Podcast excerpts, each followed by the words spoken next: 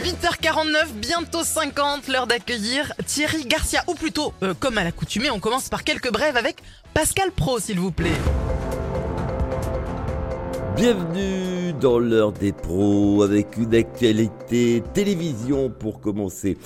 Sur France 2, grâce au Téléthon, les 80 millions d'euros recueillis pourront améliorer le quotidien de milliers de personnes. Sur TF1, grâce au tirage Euromillion, les 250 millions d'euros recueillis pourront améliorer le quotidien euh, du gagnant. Et oui. Suite au vol d'une bague de grande valeur dans une chambre du Ritz Hotel de Paris, on apprend qu'un record historique a été réalisé sur le Bon Coin, où un sac d'aspirateur a été vendu 750 000 euros par une femme de ménage. Cinéma, elle dit ah bon en plus. À la naïve, à la naïve. Cinéma, en raison de l'actualité, le nouveau Disney Wish qui sort pour Noël a été remplacé par les trois petits cochons avec dans les rôles principaux Stéphane Plaza, Sébastien Coé et Gérard Depardieu.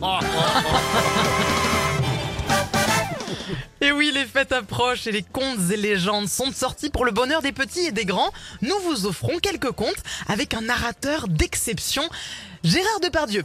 On commence avec le petit chaperon rouge, tiens. Écoutez l'histoire du petit chaperon rouge. Une histoire Hmm. Oh, oh, oh, oh. C'est l'histoire d'une petite fille qu'on appelle le petit chaperon rouge. Oui, parce qu'elle porte des bottes rouges, un manteau rouge, un chapeau rouge et une petite culotte rouge. Oh, Non, non.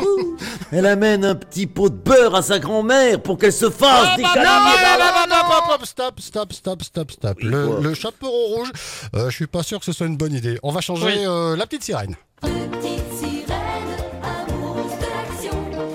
Oh, la petite sirène vivait sous la mer, auprès de son père, le roi de la mer, de sa Voilà. grand-mère et de ses cinq sœurs.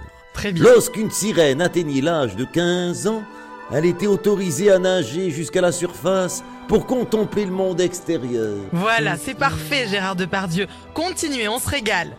Ah, mais la petite sirène avec sa petite culotte en écaille et sa foufoune en non, bataille non, non, non, non, attention, attention. se fait enlever par des pirates. Ils veulent l'attacher au mât du bateau, mais il est trop petit. Alors je débarque en capitaine Crochet en hurlant qu'on l'attache à la poutre que j'ai dans le Non, froc. non, Ah oui.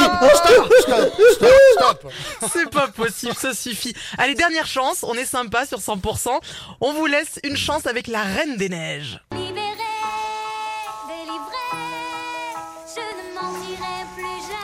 Oh Anna, une jeune fille aussi audacieuse qu'optimiste, se lance dans un incroyable voyage en compagnie de Christophe, un montagnard d'expérimentation, d'expérimenté, pardon.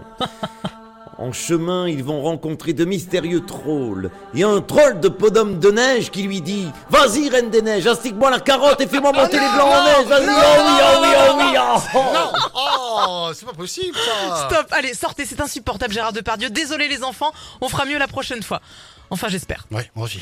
Tous les matins à 8h50, Thierry Garcia fait le guignol sur 100%. Merci Thierry, on vous retrouve en spectacle Merci, à Montauban, Oui, à l'espace. VO, ce sera les 19 et Exactement. 20 janvier. Ah oui, exactement, je suis ravi. On se retrouve bientôt et surtout nous, on se retrouve demain. Et dans ça. un instant, Vianney sur 100%, il est 8h53.